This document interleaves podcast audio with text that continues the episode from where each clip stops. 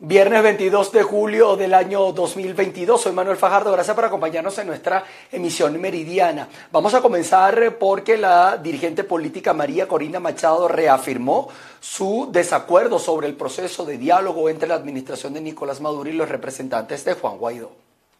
En mi criterio, yo no tengo ninguna esperanza que de esos diálogos planteados en esos términos vaya a salir nada distinto a lo que ha salido en el pasado.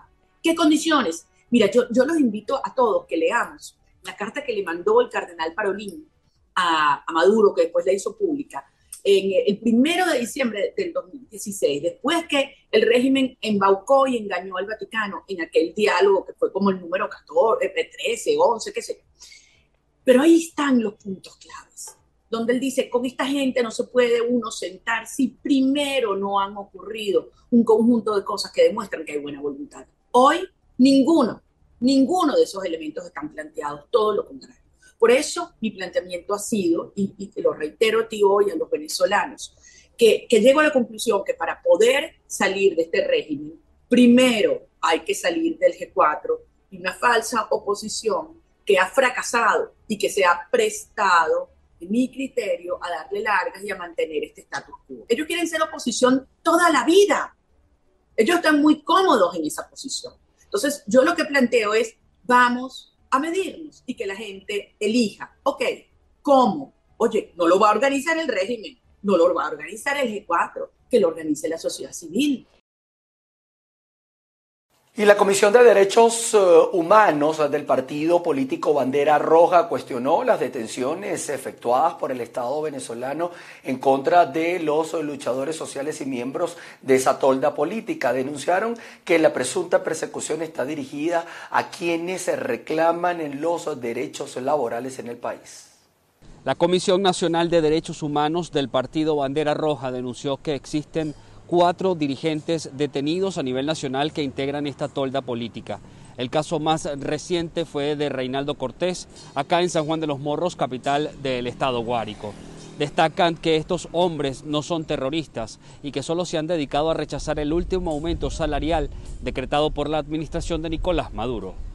Nosotros estamos luchando por la libertad de Emilio Negrín, quien es presidente de, los tribunalicios a nivel nacional. También estamos brindando la solidaridad con Gabriel Blanco, quien es luchador social y de los derechos humanos. Estamos brindando también esta solidaridad hacia este, Bracho, que es nuestro militante, Alcides Bracho, Reinaldo Cortés, eh, Alonso Meléndez y Néstor Astudillo, donde se le pretende involucrar en un hecho de la cual no tienen nada que ver. Ellos no son terroristas, no son gente vinculada a hechos delictivos, son gente que viene luchando a raíz del fallido aumento salarial de Maduro del primero de mayo, recuerden todos, y de la cual ha sido todo lo contrario. Lo que ha sido ha sido más hambre y más miseria para los trabajadores y los pensionados de este país. La representación nacional del partido Bandera Roja junto a otros dirigentes del Estado Guárico y demás gremios también crearon un comité por la libertad de los luchadores sociales. Esto con el propósito de defender a quienes consideran han sido detenidos de manera injustificada. Hoy estamos haciendo acto de instalación de ese comité con, como les decía anteriormente, con una diversidad de factores de partidos políticos, individualidades, independientes, factores de la sociedad civil, gremios, sindicatos, etcétera, porque creemos que la solidaridad no tiene fronteras y en especial cuando se trata de un luchador social quien su único delito ha sido reclamar salarios para quienes han sido golpeados por las medidas de ONAPRE y ONAPRE es Maduro. Eh, creemos nosotros que la solidaridad también tiene que ser extensiva a, los familiares, pues eh, la madre Reinaldo es una persona mayor y necesita también nuestro apoyo, como todos venezolanos que somos.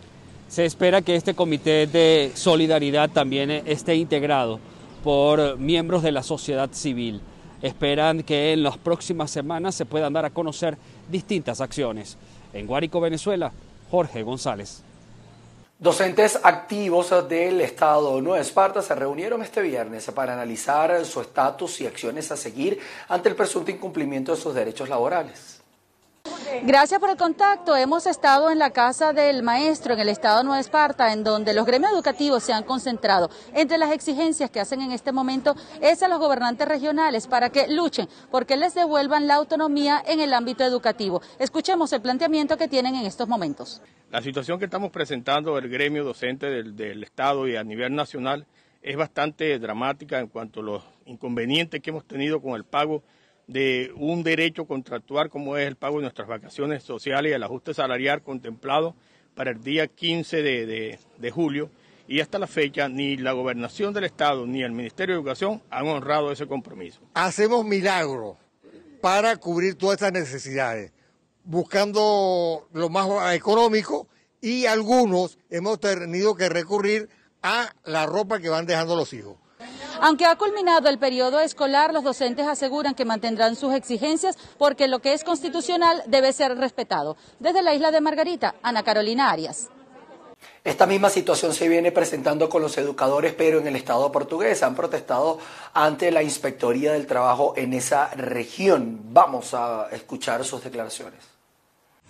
Los docentes, administrativos y obreros adscritos a la gobernación del Estado portuguesa, hoy estamos aquí frente del Trabajo, rechazando la pretensión del gobernador Antonio Primitivo Cedeño de migrar para el Ministerio de Educación a los docentes, administrativos obreros. Esta migración no es más que una sustitución de patrono, cuestión que vulnera, violenta los derechos de los obreros, administrativos y docentes. No a la migración de la No a la migración no a la migración no a la migración, no a la migración, no a la migración, no a la migración, no a la migración. Ya pasando a otro tema, la Comisión Agroalimentaria en el Estado Lara se pronunció en relación a las aseveraciones que hace el Ejecutivo Regional respecto a la producción del café, donde afirman está en su mejor momento. Andreina Ramos nos amplía esta información. Muy buenas tardes. Las declaraciones que hacen miembros de la Comisión Agroalimentaria de la Asamblea Nacional elegida en el año 2015 es en referencia a una aseveración que hace el gobernador del estado Lara, Adolfo Pereira, en donde asegura que el estado Lara es el primer estado caficultor que tiene toda Venezuela. No hubo en el estado Lara un gobernador tan mentiroso como lo es el, el gobernador Adolfo Pereira ¿Cómo le irracionalmente ese señor coloca acá la entrada de Barquisimeto, por ejemplo, en el peaje, una valla diciendo que en Lara se producen 800 mil quintales de café, cuando en todo el país no llegamos ni siquiera a 350 mil quintales. Y eso lo saben los productores. Los productores están sumamente irritados porque tenemos un gobernador falso, mentiroso, que no se le rasga las vestiduras por mentirle a la, a la sociedad en general. Y tan escaso está el café que hoy día un kilo de café al consumidor usted lo está consiguiendo entre 9 y 10 dólares el kilo de café molido. Eso significa que no hay producción. Es el, eh, uno de los ingredientes más directos de que no los hay. De manera tal porque estamos contra, con un gobernador que en lugar de ayudar a la producción, miente. En lugar de apoyar a los productores de café y productores ganaderos, le miente al pueblo venezolano en todos sus informes. La crisis del sector cafetalero en el estado Lara se evidencia en el mal estado en el que se encuentran las vías de penetración hacia las fincas en donde se encuentra este rubro. En este sentido, los caficultores en el municipio Morán están realizando autogestión para reparar la vía que se encuentra en muy mal estado y de esta manera garantizar que puedan llegar hasta las fincas en la época de zafra que ya está por comenzar. Asimismo, exhortan al gobernador del estado Lara a que se pasee por estos lados para conocer los costos de producción, en qué condiciones se encuentran estos terrenos y sobre todo el mal estado de las vías. Desde Barquisimeto en el estado Lara reportó para ustedes Andreina Ramos. Más de 30 familias del sector Esmeralda en el municipio de San Diego, esto en el estado Carabobo, permanecen sin energía eléctrica desde hace más de un mes. El pasado 12 de junio explotó un transformador y se fue la luz en su totalidad. Sí, gracias por el contacto. Habitantes del sector La Esmeralda en el municipio San Diego tienen más de un mes sin el servicio eléctrico producto de la explosión que se generó en uno de los transformadores. Ya que soy paciente hipertensa, convivo con dos niñas menores de edad, somos alrededor de 30 viviendas que estamos sin el servicio eléctrico.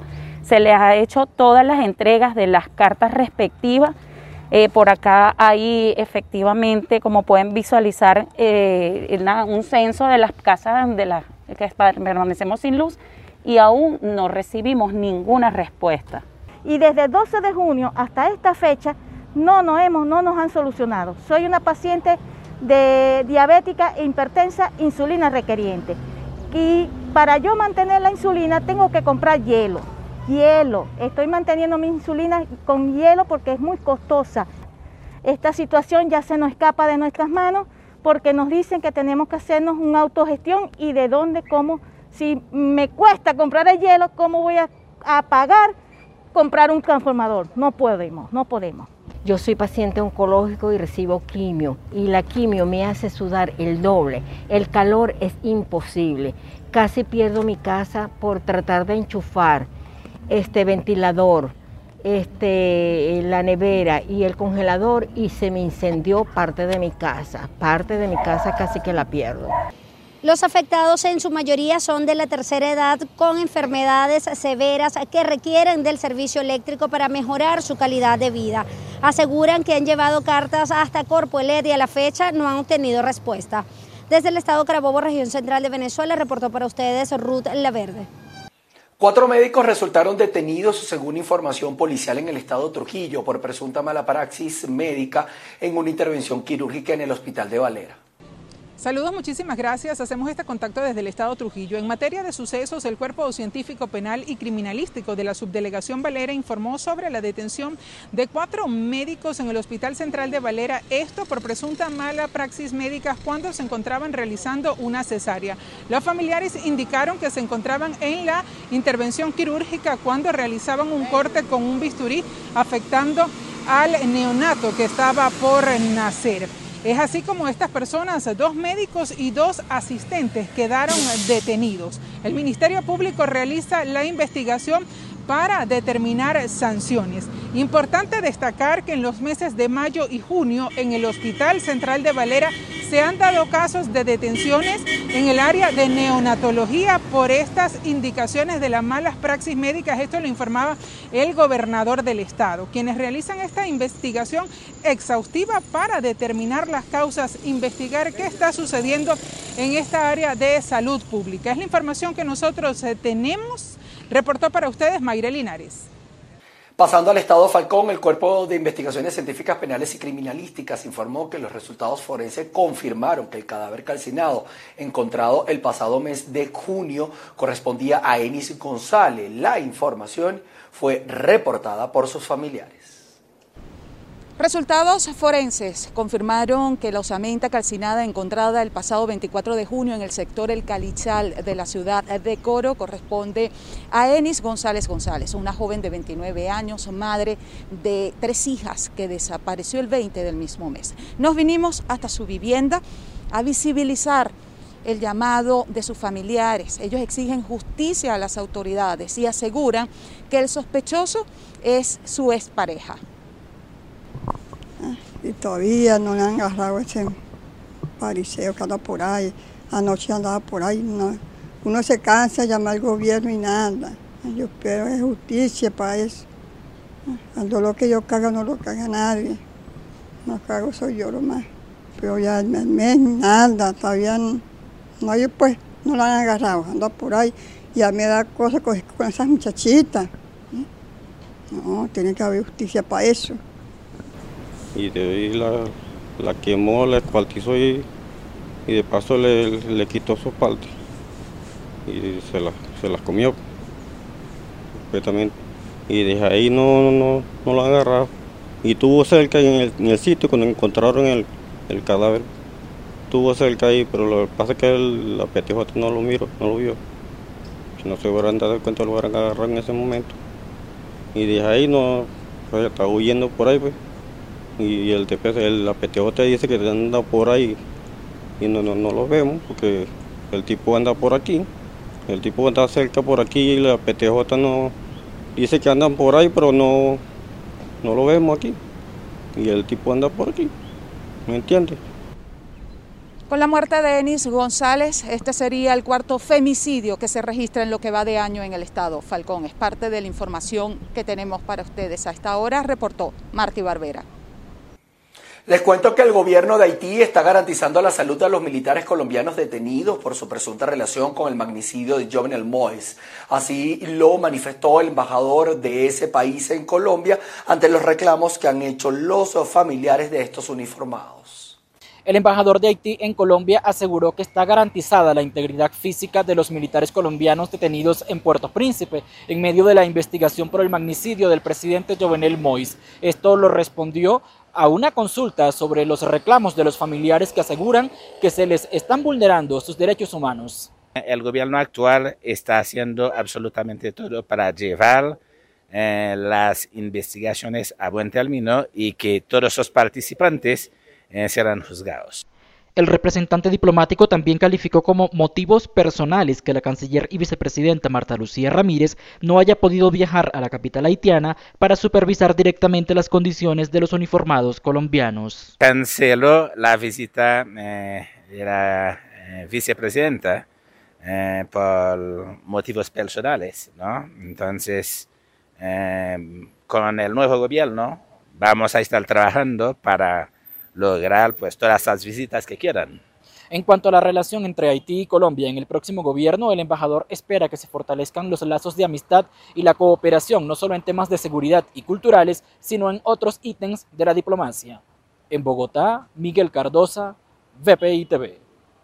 En Panamá inició la mesa única de diálogo entre los gremios y sindicatos y también los movimientos y el gobierno de ese país con la mediación de la Iglesia Católica. La mesa de diálogo entre el gobierno y los gremios y sindicatos que piden una bajada al costo de vida en Panamá se instaló este jueves luego de tres semanas de iniciadas las peores protestas vividas por el país en décadas. Esta mesa única de diálogo fue instalada por el arzobispo de Panamá, José Domingo Ulloa, y en ella participa un equipo de miembros de varias carteras y representantes de dos alianzas que integran los gremios profesionales, sindicatos y organizaciones sociales indígenas que impulsan las manifestaciones. Antes de la formación de la mesa, el presidente Laurentino Cortizo presentó en una alocución a su equipo negociador y pidió que se logren los acuerdos para sortear la crisis, así como que se levanten los bloqueos que persisten en las carreteras y han generado escasez de alimento en distintas ciudades, además de pérdidas millonarias.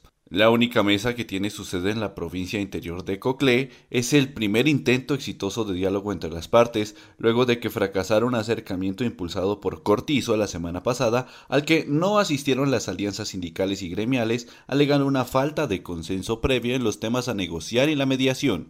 Del mismo modo, naufragaron unos acuerdos logrados por representantes del gobierno y dirigentes indígenas y docentes en dos meses que fueron deslegitimadas porque no agrupaban a todos los actores. Finalmente, el martes pasado, luego de varias reuniones preparatorias, los gremios y sindicatos pidieron una agenda que se abordará a partir de este jueves y que incluye temas como la rebaja y congelamiento del precio de la canasta básica de alimentos, del combustible, los medicamentos y de la electricidad, el aumento de presupuesto educativo y la corrupción y transparencia. Los migrantes que transitan México para llegar hacia los Estados Unidos presentan problemas de salud física y mental. Esto lo aseguró Ignacio López, jefe de la oficina del Fondo de las Naciones Unidas para la Infancia de Ciudad Juárez. Pues la intención del proyecto que estamos desarrollando junto con las organizaciones Cadena y Adra, un proyecto que hemos denominado Vamos Juntos, lo que busca es eh, acercar servicios de salud de primera necesidad a las personas en situación de movilidad que se encuentran en los albergues, en los albergues de eh, Ciudad Juárez. Y entonces en ese sentido es que se, eh, se compró, se adquirió la unidad móvil, se conforma un equipo de especialistas que tiene médico general, cuenta con ginecóloga, cuenta con odontólogo, con psicóloga, con nutriólogo y que va a los albergues para buscar ofrecer atención integral a niños, niñas y adolescentes y a mujeres embarazadas que se encuentran en estos espacios. Y también eh, el trabajo que se realiza en el marco de este proyecto se coordina con la jurisdicción sanitaria para que cuando identifiquemos personas que tienen necesidades de segundo nivel o necesidades de atención de segundo nivel, les podamos canalizar y puedan tener acceso a servicios de salud. Y el canciller alemán Olaf Scholz pidió a los países europeos aceptar la propuesta de la Comisión del Bloque sobre la reducción de gas. El canciller alemán Olaf Scholz ha calificado de correcta la propuesta de la Comisión Europea de reducir en un 15% el consumo del gas natural. Ha afirmado que muchos Estados miembros están ya actuando en esa dirección y ha pedido que la solidaridad europea rija para todos también en este asunto. El líder alemán ha confirmado así el apoyo expresado ayer a la propuesta de la presidenta de la Comisión, Ursula von der Leyen, por su vicecanciller y ministro de Economía, el verde Robert Habeck. El plan de Bruselas topa con el rechazo de España, Portugal y Grecia, que consideran que tal reducción compete a los países altamente dependientes de los suministros del gas ruso, mientras que Polonia también ha expresado su oposición y considera que no responde a una solidaridad real. La ministra española de Transición Ecológica, Teresa Rivera, alega que los españoles no han vivido por encima de sus posibilidades en materia energética. La propuesta elaborada por la Comisión está pendiente de la aprobación de los 27 por una mayoría simple. Tiene propuestas diferenciadas que tienen en cuenta el consumo y las estructuras de importación, por lo que es, a juicio de Scholz, equilibrada además de contemplar situaciones como la de la península ibérica. Con esta información de la Unión Europea, nosotros colocamos punto final a nuestra actualización informativa a través de la emisión meridiana de noticias. Quédense conectados con nosotros porque estamos atentos a lo que ocurre en Venezuela, Latinoamérica y el mundo para que usted se entere primero por acá, por VPI TV. Nos vemos a las 6 de la tarde. Se les quiere. Chao, chao.